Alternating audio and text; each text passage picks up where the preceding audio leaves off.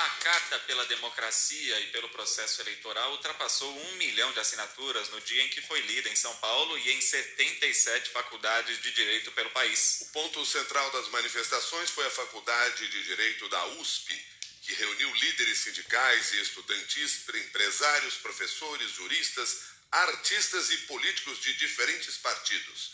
Cerca de 9 mil pessoas participaram do ato na capital paulista. Numa tentativa de diminuir o movimento, que se repetiu nas 26 capitais brasileiras e no Distrito Federal, o presidente Jair Bolsonaro associou o documento ao ex-presidente Lula, seu principal adversário nas eleições de outubro. Num evento histórico, a Faculdade de Direito da USP foi palco da leitura de duas cartas pró-democracia neste simbólico 11 de agosto. Embora os manifestos não citem o nome de Bolsonaro, os dois foram uma resposta aos ataques que ele tem feito ao processo eleitoral, com insinuações golpistas. Coube ao ex-ministro da Justiça, José Carlos Dias, ler o manifesto em defesa da democracia e da justiça, elaborado pela Fiesp e assinado por 107 entidades empresariais, além de centrais sindicais, ONGs e universidades.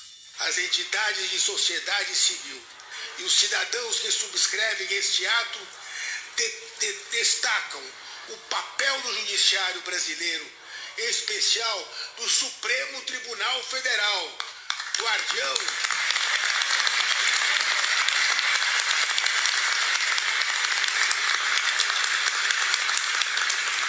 guardião último da Constituição e do Tribunal Superior Eleitoral, que tem conduzido com plena segurança, eficiência, integridade e transparência nossas eleições respeitadas internacionalmente. Todos os que subscreveram este ato reiteram seu compromisso inabalável com as instituições e as regras basilares do Estado Democrático de Direito, constitutiva da própria soberania do povo brasileiro, que na data simbólica da fundação dos cursos jurídicos do Brasil estamos a celebrar.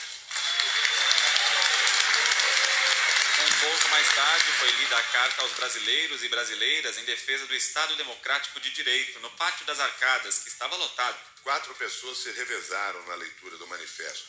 O ex-ministro do Tribunal Superior Militar, Flávio Flores da Cunha Birrenbach, e as professoras Maria Paula Dalari Bucci, Ana Elisa Bechara e Eunice de Jesus Prudente.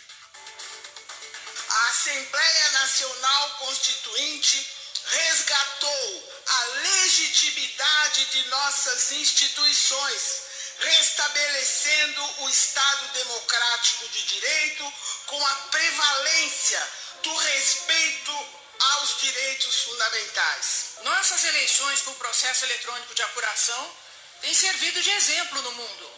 Tivemos várias alternâncias de poder com respeito ao resultado das urnas e transição republicana de governo. As urnas eletrônicas revelaram-se seguras e confiáveis, assim como a justiça eleitoral. Ataques infundados e desacompanhados de provas questionam a lisura do processo eleitoral e o Estado democrático de direito tão duramente conquistados pela sociedade brasileira. São intoleráveis as ameaças aos demais poderes e setores da sociedade civil e a incitação à violência e a ruptura da ordem constitucional. No Brasil atual, não há mais espaço para retrocessos autoritários. Ditadura e tortura pertencem ao passado. A solução dos imensos desafios da sociedade brasileira passa necessariamente pelo respeito ao resultado das eleições. Em vigília cívica contra as tentativas de rupturas, bradamos de forma uníssona. Estado democrático de direito sempre!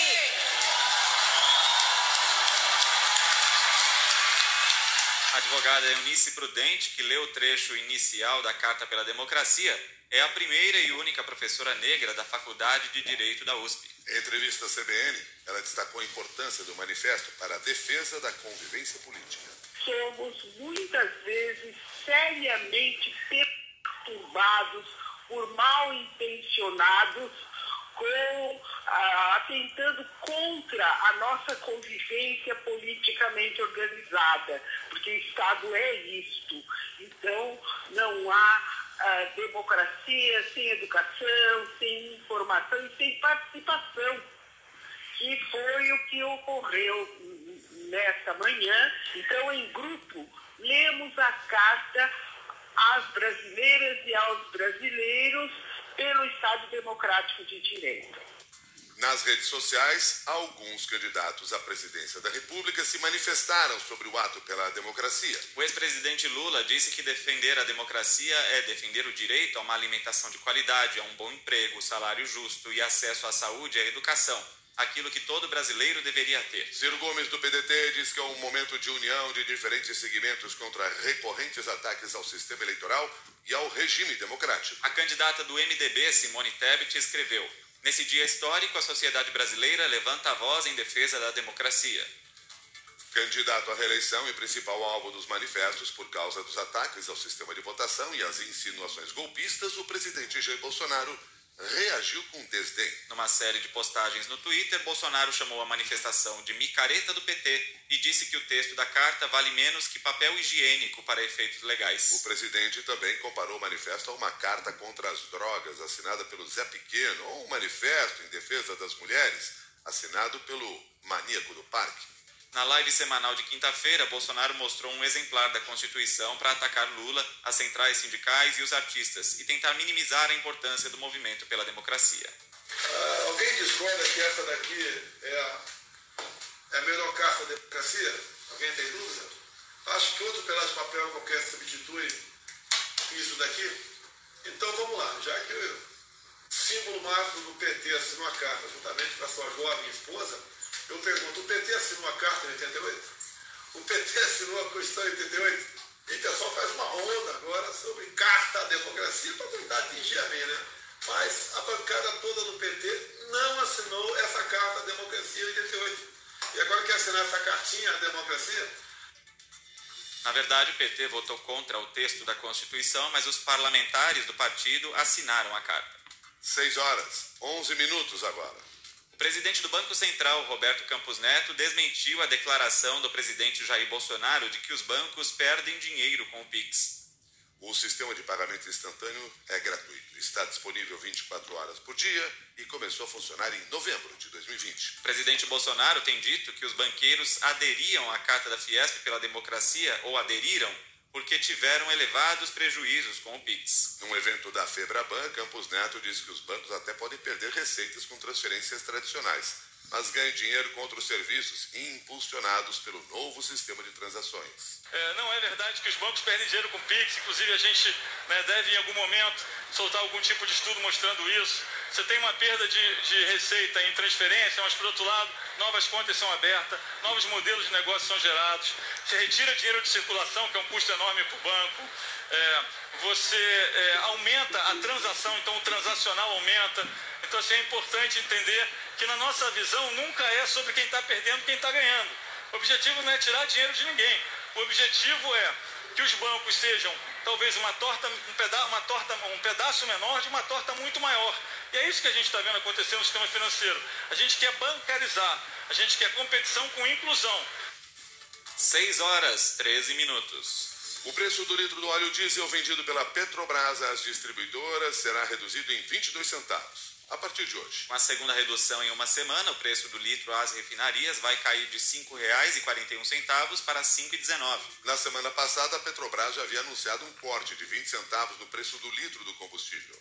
O economista Ricardo Macedo alertou que há um componente eleitoral no anúncio da redução.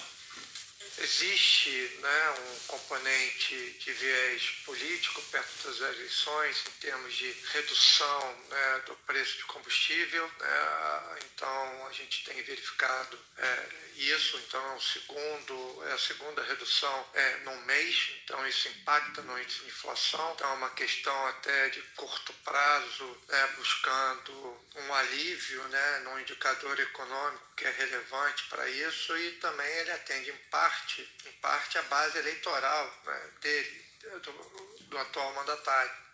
6 e 14.